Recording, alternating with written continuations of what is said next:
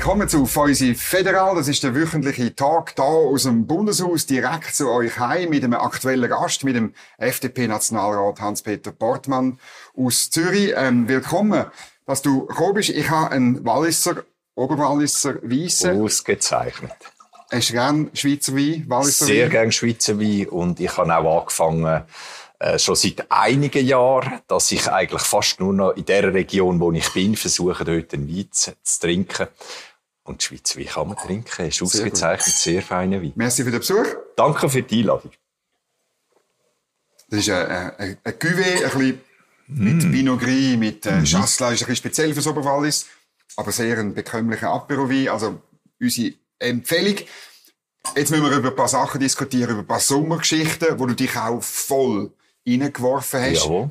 Zuerst die Sache mit der linksgrünen Kampagnenorganisation Campax, die hat, es ist glaube ich Ende Juli gewesen, so schön auf den 1. August, ja, hat sie genau. gesagt, also die FDP und die SVP, das sind Nationalsozialisten, Nazis und die gehören bestraft ähm, im Oktober an der Wahlen. Das hat dich furchtbar stinkig gemacht.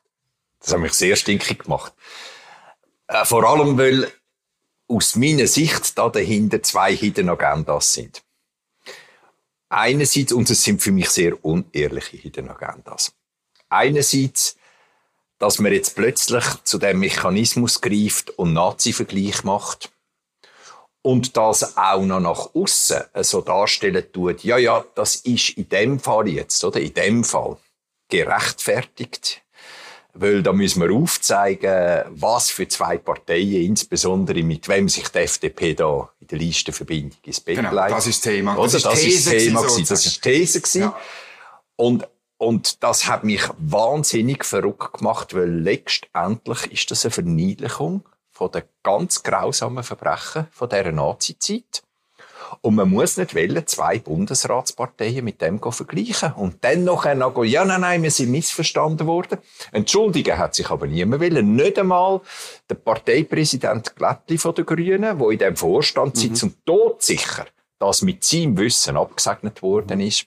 Also das finde ich unerhört, das hat mich so hässlich gemacht. Mhm. Und die zweite Hidden Agenda, es geht ihnen ja gar nicht darum, dass jetzt die irgendetwas an dieser Listenverbindung inhaltlich nicht so gut sein sondern ihnen stinkt es der Linken, weil sie vor vier Jahren über ein Dutzend Sitz haben können in ihr Lager holen, ohne dass sie den Wähleranteil dafür wirklich gehabt hätten. Und nicht, weil sie die Listenverbindung gemacht haben, sondern weil wir auf der bürgerlichen Seite die Listenverbindungen nicht gemacht mhm. haben. Also zwölf Restmandate, oder? oder? Genau. Kann man vielleicht erklären, bei der Verteilung gibt es am Schluss immer Restmandate mhm. und die gehen dann an die Gruppen, an die Listenverbindungen, wo am meisten noch das Anrecht hat drauf. Exakt. Einfach erklärt, oder? Exakt. Ja. Und die Restmandate wären nicht dorthin gegangen, wenn wir auch mehr in der bürgerlichen ähm, Area, also Region, in unserem Lager, die Listenverbindung gemacht haben.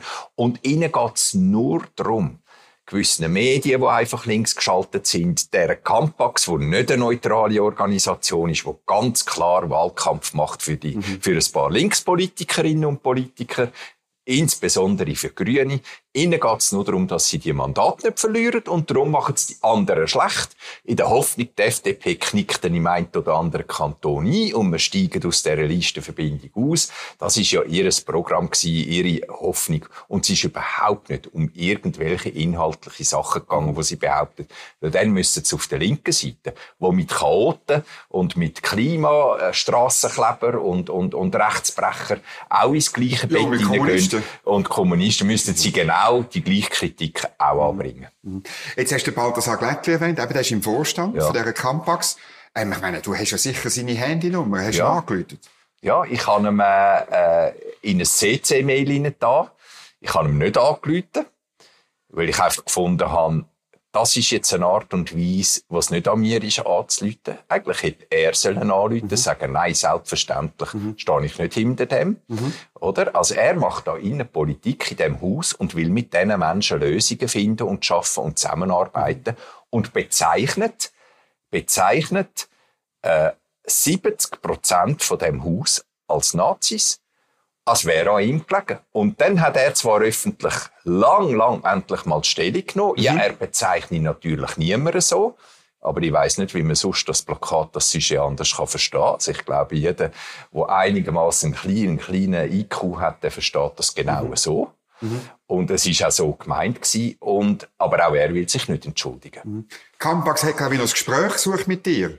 Das hast dann aber du abgelehnt, oder glaube ich? Wie ist das genau gegangen? Nein, also, ich habe der Campax einen Brief geschrieben. Mhm. Und habe ihnen gesagt, ich erwarte Entschuldigung. Mhm. Wo sie darauf aber mit der Geschäftsleiterin ein Video gemacht haben und so ein quasi das Ganze versimplichen tun und in dem Video ihnen sagen, ja, wir suchen mit ihnen ein Gespräch, also wir laden sie ein zu Kuchen und Kaffee zu uns, nicht wir suchen das Gespräch. Auch das macht man nicht. Das ist mir übrigens mit einem anderen Online-Portal, das heißt Republik, äh, die sind auch total links gesteuert mit der eigenen Agenda, schreiben zwar, sie sagen völlig neutral gleich passiert, sie antworten auf meinen Brief nicht. Wenn ich einen Brief bekomme oder eine E-Mail, dann antworte antworte ich auch mit einem E-Mail und einem Brief. Insbesondere, wenn es ein Mandatsträger ist von dem Land, da habe ich auch einen gewissen Respekt. Das da schießt Campax drauf, auch andere linke Medien schießen drauf. Entschuldigung äh, das Wort, aber ich tue ein bisschen wirklich extra, ein bisschen klar auszeigen, in welchem Bereich die Medien sich da, die Medien und die Campax sich da bewegen tun. Sie machen es ins Lächerliche und ich bin aber sehr froh gewesen, zum Beispiel um die Stellungnahme vom Präsidenten der israelischen äh, Gemeinschaften da in der Schweiz, wo auch ganz klar gesagt hat, ein sättige Nazi-Vergleich gehört in eine Schublade nie wo sich eigentlich die, die das gemacht haben, und gerade auch der grüne Präsident Glättli müssten dafür mhm. schämen. Mhm. Gut, die Grünen haben das, bei den Grünen hat ja das ein bisschen Tradition, oder? Ich meine, es hat schon mal müssen im Nationalrat zurücktreten, Fricker, Aargau, wegen einem Nazi-Vergleich. Eigentlich wissen wir alle, Journalisten und Politiker, Nazi-Vergleich macht man nicht, weil es ist immer dumm. Es ist einfach immer dumm. das stimmt. Also irgendwie, irgendwie, man könnte das wirklich bei den Jungparteien im ersten Seminar müssen wir einfach sagen, schau, die können eigentlich fast alles rauslassen. Ja. Aber macht keinen Nazi-Vergleich. Ja. Es ist immer inhaltsleer, es ist immer dumm, es ist immer falsch und ja. es ist immer eine Verharmlosung. Oder? Also, also ich habe auch schon Blödsinn rausgelassen. Auch schon ungerechtfertigt. Ja. Man kann nachschauen, ich bin hingestanden, habe mich entschuldigt, ohne ein Wenn und Aber. Mhm. Also was zum Beispiel? Nein, es sind so einzelne gewesen. Ja. Es sind äh, äh, Tweets gewesen, ähm, gegenüber äh, gewisse Politikerinnen und Politiker da ja. drin. Und ich habe mich noch auch entschuldigt. Und äh, stören tut mich halt wahnsinnig, dass es aus Kreisen kommt, wo aber vor allem immer mit dem Moralfinger in dem Land rumlaufen und selber sich nicht daran halten. Das sind übrigens auch die gleichen Kreise wie auch die Campax, wo allen anderen sagen, ihr müsst transparent sein und da ist sicher etwas Grusiges und etwas nicht Gutes und, und mit dem Geld stimmt jetzt nicht. Aber sie selber, wenn man ihre Organisation anschaut, wenn man ihre Rechnungen anschaut, dann sieht man mhm. plötzlich mhm. etwas anderes und wenn man dort nachfragen null transparent. Mhm. Man will nicht wirklich offenlegen, woher die Gelder mhm. kommen. Ein Campax macht seit langem äh, Werbung, Spendenaufruf für Wahlen aber sie wollen nicht wirklich einstehen. Für welche Wahlen denn? Also, welche Wahlen schon, die Nationalratswahlen, mhm. aber wen unterstützen sie mhm. denn? Und wenn man klein geht, oder, dann findet man vielleicht zwei, drei Namen raus. Ich gehe jetzt davon aus, es ist zwei, drei Handvoll Politiker aus dem linken Lager, mhm. Politiker. Also, sie schreiben das nicht mhm. deutlich, deutlich in, in ihrer Homepage. Und das ist eigentlich gegen jegliche Transparenzvorgaben, wo sie längstens fordern und wollen und andere auch machen, aber sie selber machen es nicht. Also der Nebelspalter hat dann weiter recherchiert. Wir mhm. haben herausgefunden, dass Campax 725.000 Franken vom Bund via Flüchtlingshilfe bekommen hat für Leistungen im Zusammenhang mit dem Vermitteln von Plätzen für Ukraine-Flüchtlinge. Ähm, und, und dort, also wir haben auch nie richtig eine Antwort bekommen auf unsere Fragen. Das ist eine völlig, völlig eine transparente Geschichte. Aber wie, wie ist das für dich? Also die, ich meine, ähm, die Organisation, die sagt, du seist ein Nazi, äh, kommt, wird gleichzeitig von deinen Steuergeldern finanziert. Ja, das ist, das ist eben das, wo ich mich ärgere und wo ich aber mich nicht zum ersten Mal so ärgere, weil ich auch, bin ja auch schon auf Barrikaden gestanden. Und zum Glück hat dann auch unser Außenminister die Handbremse gezogen damals, äh, bei der Konzernverantwortungsinitiative. Mhm. Wir haben NGOs in dem Land, wo sich viele, wo viele linke Politikerinnen und Politiker am Futtertrog hängen und staatliche Gelder nehmen. Das ist für mich alles okay, wenn es transparent ist. Mhm. Dann weiss man es auch. Aber wenn sie mit diesen Geldern versteckt sich einmischen in demokratische Abstimmungskämpfe oder in demokratische Wahlen, dann habe ich ein Problem damit und das muss aufhören. Mhm. Und das, da bin ich auch in der außenpolitischen Kommission immer wieder dran, dass ich nicht nur Fragen stelle, sondern dann auch Forderungen stelle, wo, wo mich auch unterstützt wird, äh, sehr breit einmal, dass man diesen Leuten das Geld streicht. Aber eigentlich stört es mich, dass dann Vertreterinnen und Vertreter in diesem Haus da sitzen, wo immer gut geschorene wegkommen und nie dafür müssen Verantwortung nehmen, obwohl sie in diesen Gremien sitzen. Mhm. Und bei der Campax, was du jetzt gesagt hast, ich habe gemeint, es ist sogar über 800.000 Franken gewesen. Sie weisen ja dann nur in ihrer Rechnung vom nächsten Jahr 400.000 für die Ukraine. Also wo bei ist das? Bei den ja. Ausgaben. Wo ist das andere Geld gegangen? Also nehmen wir mal an, sie haben damit Sie zahlen damit Löhne. Oder nehmen wir einmal an, Sie haben Infrastruktur ja. einkauft, Software, ähm, Computer etc. Genau. Nehmen wir mal an, ich weiß es auch nicht dann machen die genau jetzt mit diesen Mitteln, mischen sie sich jetzt in die Wahlen vom Herbst. Natürlich. Das heißt, der Steuerzahler subventioniert Unterstützung von linken Parteien und linken Politikerinnen und Politikern auf eine intransparente mhm. Art und Weise. Ich finde das eine Schweinerei und ich finde, das muss man auch untersuchen. Ich finde, die müssen auch zur Rechenschaft mhm. gezogen werden und ich bin mir nicht einmal sicher, ob das nicht sogar gewisse äh, äh Straf kritische Elemente hat in dem Ganzen inne, aber Nein, dort, äh, oder auch viele Medien interessieren sich nicht, das irgendwie publik zu machen oder zu schreiben, weil halt leider meine Erfahrung ist, dass halt auch viele Medien von den Menschen, die dort arbeiten, eine Ideologie haben, wo sie halt gleich in einem gewissen Lager die bevorzugen mhm. und wir uns Bürgerlichen eher ein bisschen kritischer anschauen. Oder im Vertrag ähm, zwischen dem SEM und der Flüchtlingshilfe äh, steht, dass es keinen Interessenkonflikt geben darf. Auch nicht mit den Untervertragspartnern von der Flüchtlingshilfe, also auch nicht mit Campax. Und, ähm, und zwar während der ganzen Laufzeit vom Vertrag.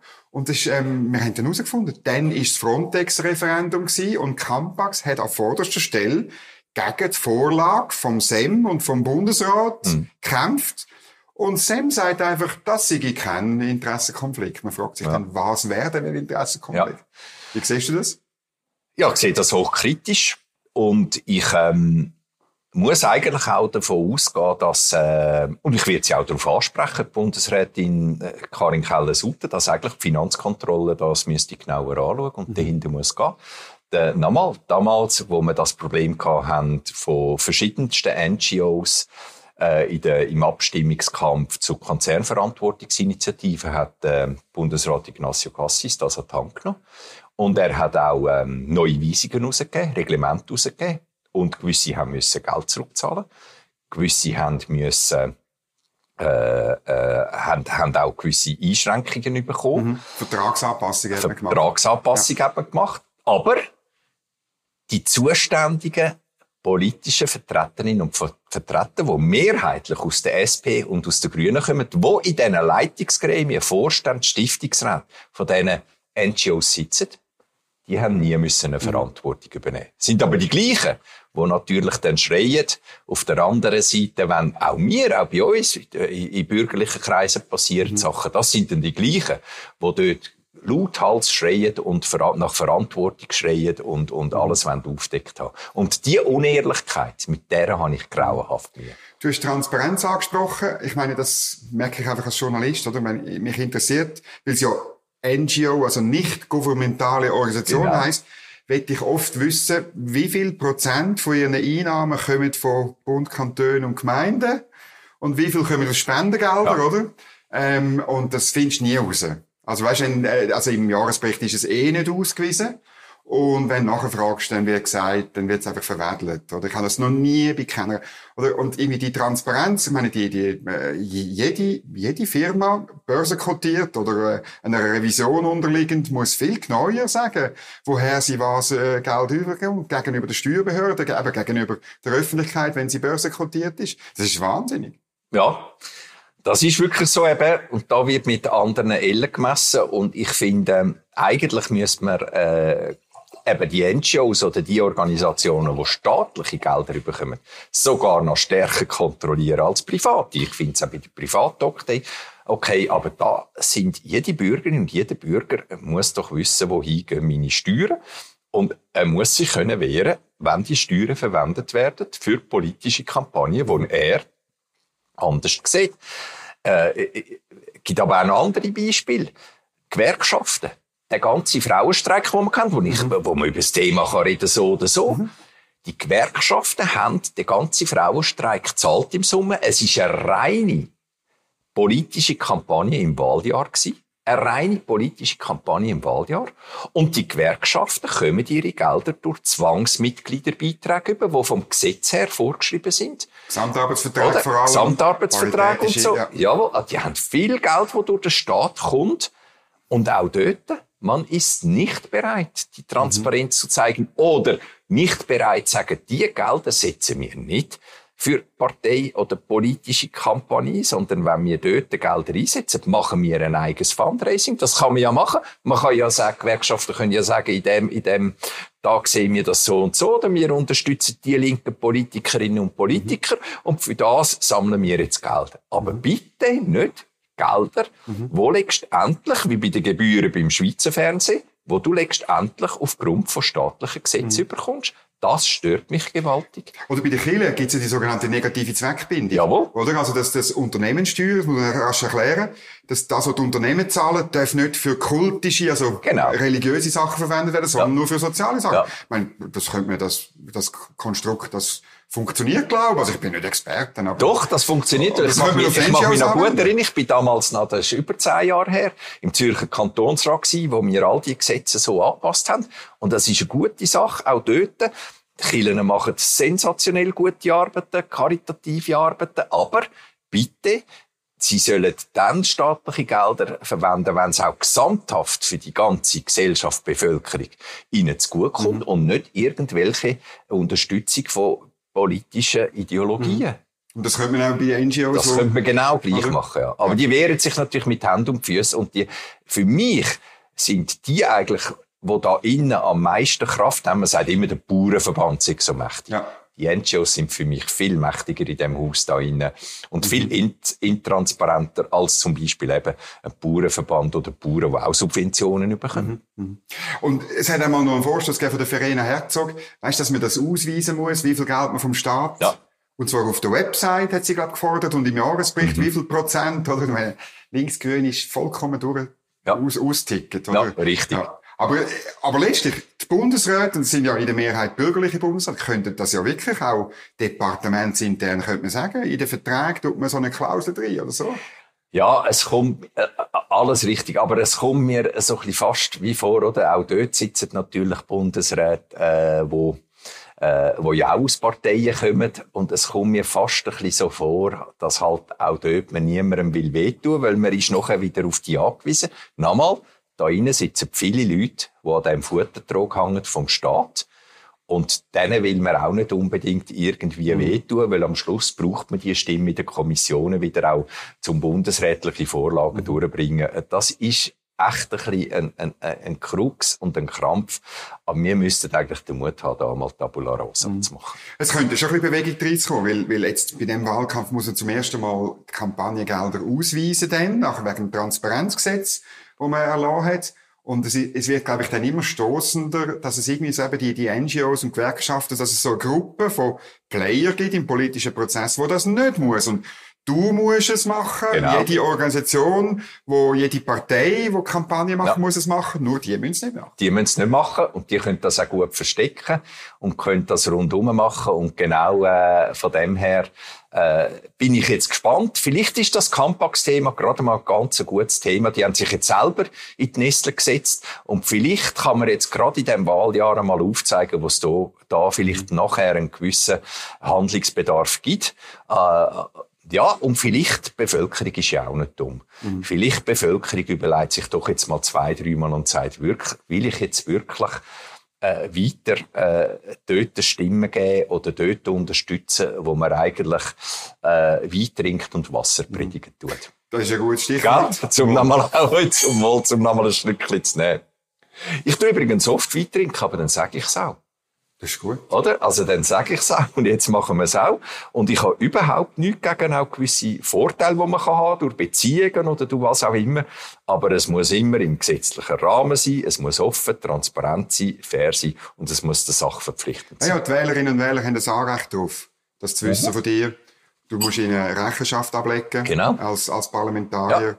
Das ist, glaube ich, ist halt mehr so ein bisschen eine angelsächsische Art, äh, Accountability. Man kann es auch fast nicht richtig, man mal Rechenschaft, aber wird ein bisschen schwierig.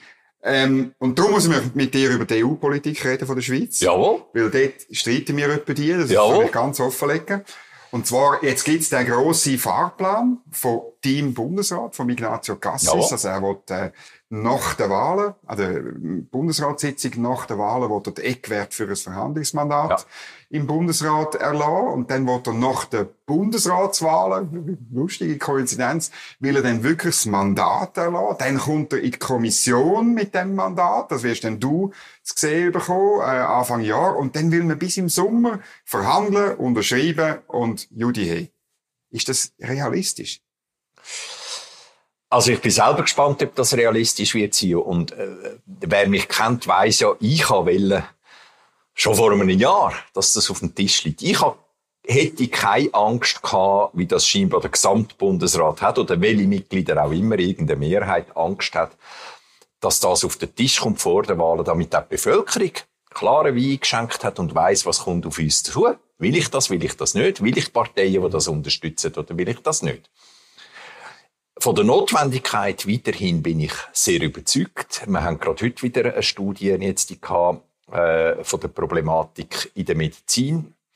Äh, was das heißt, wie viele Firmen jetzt doch langsam spüren, was das heißt, wenn sie den Zugang einfach nicht mehr so frei haben in EU-Markt. Und das ist eine Güterabwägung am Schluss. Äh, ich glaube eben auch nicht an die Narrativ, dass wir uns da irgendetwas an Souveränität oder so vergeben, im Sinn von, dass sie uns schaden und wir nicht mehr selber können entscheiden. Wir geben, bei, wir geben schon lange in dieser Welt Souveränität ab. Die Welt kann gar nicht mehr äh, funktionieren, indem nicht Staaten gemeinsame Sachen oder versuchen, Probleme zu lösen. Und wenn du gemeinsam etwas willst, wenn ich eine Wohnung miete in einem Mietshaus, gebe ich Souveränität ab. Ich ein bisschen und der Vermieter gibt ab. Das ist in der Natur der Sache. Also da habe ich nicht äh, so ein Problem damit, aber man muss es genau anschauen, man muss es auch können erklären. Aber Problem habe ich schon die Verzögerung und ob man das dann nachher in einem halben Jahr anbringt, möglich wäre es, weißt du, wenn es möglich wäre, wenn halt das, was der Bundesrat immer versucht hat zu verneinen, aber was wir auch schon lange in der Außenpolitischen Kommission eigentlich wissen, die Sondierungsgespräche at the end die haben eigentlich schon alle Formulierungen und Lösungen auf dem Tisch. Also das heißt, man braucht noch ein halbes Jahr, um nachher das einfach noch in ein Schriftstück zu packen. Mhm. Das ist ein bisschen meine Vermutung. Und auch ein bisschen das, was ich am Bundesrat immer vorgeworfen habe, oder? Äh, wo eigentlich nicht ganz sauber ist, aber anders wird es nicht gehen. Also wenn man wirklich noch mal müsste klar jedes Thema von vorne verhandeln, dann bringst du das nicht in einem halben. Gut, für das machen wir ja Sondierungsgespräch. Das ist ja, das ist ja, oder? Nein, Sondierungsgespräche in der alten Form sind eigentlich wirklich da, dazu da herauszufinden, in welchen Themen wollen wir verhandeln. Mhm.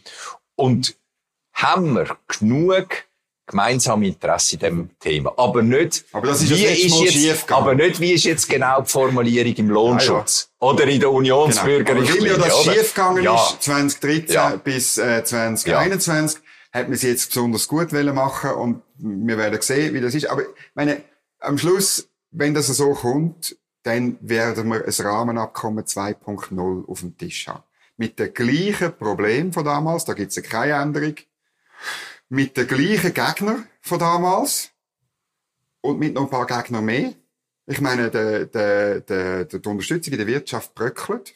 Oder? Meine Interpharma hat gesagt, ja, also beim Gesundheitsbereich machen wir nur mit, wenn es eine Kooperation ist. Aber, aber sie krebsen schon wieder zurück. Sie bedauern, sie Oder? bedauern, dass sie die Aussage gemacht hat. Ich habe auch mit ihnen geredet. Aber ja, ich lasse dich entschuldigen. Du bist Moderator. Nein, aber es ist, es, es wird, ich habe ein Referat gehabt bei einem grossen Pharmakonzern, oder? Ich meine, sie merken auch, was das bedeutet, wenn die Politik nicht mehr in der Schweiz gemacht wird, dann bedeutet es ja, dass unser Standort, und das ist mein grosses Problem, unser Standort wird dann gleich angeglichen am Standort von der EU. Und das ist eine Verschlechterung von unserem Standort. Da können wir als liberale Kräfte kein Interesse haben. Weil niemand investiert in der Schweiz, wenn unser Standort nicht besser ist als in Holland, in Luxemburg, in Frankreich oder so. Wir müssen doch besser sein. Ja. Und darum ist jede Form von Angleichung ist schlecht für das Land, für die Menschen, die hier arbeiten wollen, die einen höheren Lohn wollen, die wollen hier ja. ihre Firma also, gründen. Also, ich mache da ein bisschen eine andere Analyse und ich kenne wirklich das Dossier sehr, sehr gut. Das erste Rahmenabkommen und jetzt auch die Institutionalisierung im, äh, im, im, im, im, im Einzeldossierbereich. Schon da ich würde Ihnen nicht ganz zustimmen. Es ist das Rahmenabkommen 2.0. Weil okay. du wirst es auch sehen. Mit dem Rahmenabkommen hätte man müssen über jedes Dossier die genau gleichen Lösungen mhm. drüber stülpen und regeln. Wir werden mit jetzig werden wir die Möglichkeit haben, in gewissen Fragen können andere Lösungen zu bringen. Also zum Beispiel Staatsbeihilfen. Mhm. Wir werden Staatsbeihilfen im Bereich, äh, im Bereich Verkehr, Landverkehr anders können handhaben als zum Beispiel im Bereich Gesundheit. Wir werden immer müssen den gleichen Grundsatz einhalten, wie es die EU auch muss einhalten gegenüber uns, aber wir werden können Ausnahmen machen was man beim Rahmenabkommen nicht hätte können machen. Also für Einzelgeschichten können Ausnahmen machen. Im Energiebereich, wir werden können bei der Wasserkraft gewisse Ausnahmen machen, die wir im Rahmenabkommen nicht hätten können. Und jetzt können wir es. Also da sehe ich einen Unterschied. Und Angleichung ist für mich wird stattfinden, das gebe ich dir recht, aber nicht einfach über alles über. Die wird dort stattfinden, wo wir mit gleich langen Wettbewerbs äh, Vorteil und Nachteil werden müssen schaffen, aber wir werden weiterhin im Bereich mit anderen Regionen, Wirtschaftsregionen, werden wir gerade, eben weil wir nicht ein EU-Land sind, werden wir können andere Verträge machen. Das heißt, Nimm zum Beispiel meine Branche, die Finanzbranche. Obwohl dort ja eigentlich die jetzt nicht betroffen ist bei diesen jetzigen Verträgen, aber ich nehme es einfach als Branche. Sollten wir uns auf ein Regelwerk einigen und sagen, schau, so schaffen wir in der Finanzbranche mit euch zusammen und ihr mit uns zusammen und beide haben die gleichen Pflichten, aber auch die gleichen Rechte und die Märkte sind für uns beide offen. Können wir mit den USA etwas anderes machen? In dem genau gleichen Thema. Als EU-Land kannst du das nicht. Mhm. Und ich bin ja auch in der, in der Delegation, die vor allem für Freihandel zuständig ist. Und dort haben wir so viel Freiheiten. Wir können jetzt mhm. ganz konkret mit Indien etwas anderes machen, als was ein EU-Land mit Indien gerne würde machen. Also mhm. eine totale Angleichung so stimmt aus meiner Sicht auch nicht ganz. Und dann ist es nochmal eine Güterabwägung. Dann ist es halt die Frage, ich frage immer jeden Gewerbler, sage bis mal ganz ehrlich, geh deine Ertragskette bis ganz zum Schluss zurück. Wirklich. Alles zusammen. Sie bis ganz, nicht der direkte Auftraggeber. Sie bis am Schluss zurück. Woher der das Geld? Woher beziehst du gewisse äh, Produkte oder gewisse äh, Materialien, die du brauchst, dass du an dem Haus kannst anmalen. Also kaufst jetzt du, woher kaufst du deine Farbe, wie, wie viel äh, günstiger ist sie? Und ich sage jedem, du wirst drauf kommen, dass mehr wie 50 Prozent von deinem von deiner Ertragskette kommt aus dem Ausland, nicht aus dem Inland, ist ausländisch mhm. beeinflusst und ein grosser, ein grosser Teil macht EU aus. Mhm. Ein grosser Teil. Das wird ja nicht. Und wenn das zusammenbricht. Das bricht ja nicht zusammen. Mal, wenn wir, doch, tut mir leid, also zusammenbrechen nicht, aber wenn die Ungleichheit und für unsere Firmen die Kosten so viel höher werden, und das wird sich jetzt verschärfen, oder? Mit der Inflation so viel höher werden, als jemand, der aus der EU genau das Gleiche kann anbieten kann. Dann, schau, dann werden Firmen müssen, äh, irgendwo, äh, nicht heute und morgen, aber in längere Zeit müssen in den EU-Raum gehen. Dann werden Expats rausgehen. Dann wird nochmal der, der der Maler, der Renovationen vornehmen kann, wird er weniger Kunden haben. Also, weil auch Leute, Privatpersonen gehen. Das ist ein schleichender Prozess und der ja, schleichende Prozess will ich von Anfang an nicht äh, begünstigen durch, durch überhaupt äh, keine partnerschaftliche Beziehungen mehr mit der EU. Das will ja niemand. Gar Nein, das will schon niemand. Und da, aber da sind wir, wo wir jetzt uns einig sind, nicht nur, dass aber es, es niemand um Standort, das hast du keine Antwort gegeben. Die Standortqualität von der Schweiz ist in Gefahr, wenn die ganze Wirtschaftspolitik faktisch nicht mehr da gemacht wird, sondern in Brüssel. Und ich komme natürlich noch mit den Forderungen von den Gewerkschaften, oder, wo faktisch ja, eine Gesamtarbeitspflicht wollen, als Preis, oder? Eine Gesamtarbeitspflicht, wo dann auch noch Aber innerhalb von der Gesamtarbeitsverträge überall ein Mindestlohn drin ist. Die Forderungen, die gehen so weit, dass wir uns intern, Schweiz intern, tun wir den Standort verschlechtern und dann tun wir ihn auch noch mit der EU-Regulierung verschlechtern. Dann gibt's keinen Grund mehr, Geld in der Aber Schweiz zu jetzt, jetzt dann kräftigt dich dir nur die erste Aussage, die zweite Aussage zum gerade mal. Nehmen wir die Ems-Chemie von der Magdalena Martula-Blocher, die eine ausgezeichnete äh, Unternehmerin ist. Ich glaube, wenn ich es recht im Kopf habe, äh, ihre ganze äh, äh, internationale Zusammenarbeit, die sie braucht, oder Export, äh, ist, glaube ich, ein Drittel gerade EU und der Rest ist die ganz andere Welt. Mhm. Weltoffen, nicht Europhil. Ja, aber warte jetzt. Und du hast gesagt, die Wirtschaftspolitik wird noch in Brüssel gemacht. Mhm. Nein, für den Drittel wird sie beeinflusst von Brüssel. Der Drittel. Aber in den anderen, in den anderen zwei Drittel wird die Wirtschaftspolitik in China gemacht, in Washington gemacht, in, in, in Singapur gemacht dort, wo sie ist. Also nicht, stimmt die Aussage nicht so, wie du sie sagst. Es ist nicht einfach, Brüssel macht dann unsere Wirtschaftspolitik. Ja, für den Drittel, wo wir mit der EU zusammenarbeiten, ist sie hm. von Brüssel Auch für beeinflusst. Auch für Binnenwirtschaft, auch für den, der ja, in der Schweiz produziert. Ich wollte wissen, was. Der Gewerbler in der Schweiz ja. muss dann einen Gesamtarbeitsvertrag und Mindestlöhne und, und, Nein, und so akzeptieren. Aber das stimmt doch nicht. Obwohl er vielleicht gar Das stimmt nur, doch nicht. Mal natürlich. Also mit der EU sind wir nur, was die Entsenderichtlinien anbelangt, sind wir nur dort beeinflusst. Das sind wenige paar Zehntausend pro Jahr. Das heisst, Leute, die aus dem EU... Die Gewerkschaften fordern Gesamtarbeits... Ja, sie fordern, aber, aber Moment, du redest jetzt von Forderungen. Ja, das wollen sie alle. Aber das ist ja nicht etwas, wo wir eingehen wegen der EU. Also ah, dann, dann würde bei uns, dann würde bei uns plötzlich jetzt äh, äh, eine andere, also dann würde ja bei uns jetzt plötzlich äh, im Parlament plötzlich der Einfluss von diesen Gewerkschaften so steigen und auch in der Bevölkerung, dass das bei uns ein demokratisch-politischer Prozess ist. Also du lehnst das aktiv Ja, selbstverständlich kommt für mich nicht in Frage. Und es ist mir gleich, die Gewerkschaften müssen gar nicht hinter, hinter der Lösung. Dann sind sie aber im Neilager, Gewerkschaften. Ja, no. und das ist mir gleich. Ich, ich gehe auch vor der Bevölkerung, wenn die im, noch so gern, wenn die im Neilager sind, nimmt mich dann Wunder, wie das die SP auseinanderreissen mhm. tut. Also, weil damit vernichten Gewerkschaften Arbeitsplätze. Mit ihrer Haltung schon lange vernichten sie Arbeitsplätze.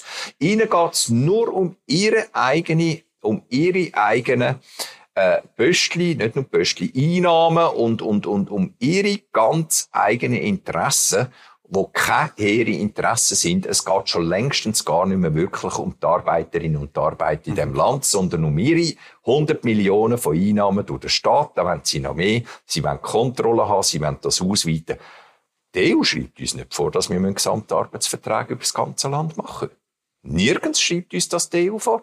Und dort, wo wir mit der EU eine Lösung eingehen, ist nur bei diesen Entsendungen. Das heisst, nur Leute, die kurz, kurzfristig, kurzfristig in unser mhm. Land kommen und wieder zurückgehen. Auch bei der Personenfreizügigkeit. Das ist ein riesiger Hebel zum Organisieren. Oder? Ich meine, wir müssen, wir müssen, das ist ja Was müssen wir dort machen? Sag mir etwas, was wir dort machen, wo nicht schweizerisch ja, Unionsbürgerrichtlinie zum Beispiel, oder? Nein, also, dort haben wir, also, das, ist, das ist die Angst. Aber ich sage, das ist auch die Angst. Und ich sage ja, ich bin überzeugt, wir haben eine Lösung gefunden. Aber man hat Angst davor. Das verstehe ich alles und dort würde ich auch nicht mitmachen. Wir sagen, wir haben eine Lösung gefunden. Aber das ist nicht das, was heute auf dem Tisch ist. Also da tut man quasi schon etwas bekämpfen, wo eigentlich hm. ein Elefant bekämpfen, wo gar noch nicht im Raum steht. Wenn das so wäre, dann hast du mich nicht mehr hinter diesen bilateralen Verträgen. Also wenn es so wäre, dass wir müssen Unionsbürgerrecht Geld übernehmen dass also mit anderen Worten jemand in unser Land kann kommen wo jetzt in irgendeinem europäischen Land arbeitslos worden ist und er kommt zu uns und ab morgen profitiert er von unserem Sozialsystem, kommt für mich nicht in Frage. Mhm. Aber das steht auch nicht im Raum. Gut, das werden wir diskutieren, wenn, Jawohl. wenn wenn's auf dem Tisch ist. Auf dem Tisch ist, schwarz so oder weiß. Genau. Hans-Peter Portmann, merci vielmals für deinen Besuch und das Gespräch. Ich danke und auch. Spätestens bis dann. Hochspannend gewesen. Vielen Dank, Dominik. Merci, merci zum Wohl. Wenn euch das Gespräch gefallen hat, dann lasst einen Daumen nach oben da, es weiterempfehlen, das Video teilen mit euren Kollegen, mit den Großeltern, mit den Kindern und so weiter. Und zuhören nächste Woche, wenn es wieder ein Gespräch gibt, direkt aus dem Bundeshaus, zu euch heim. Merci fürs Zuschauen und eine gute Zeit.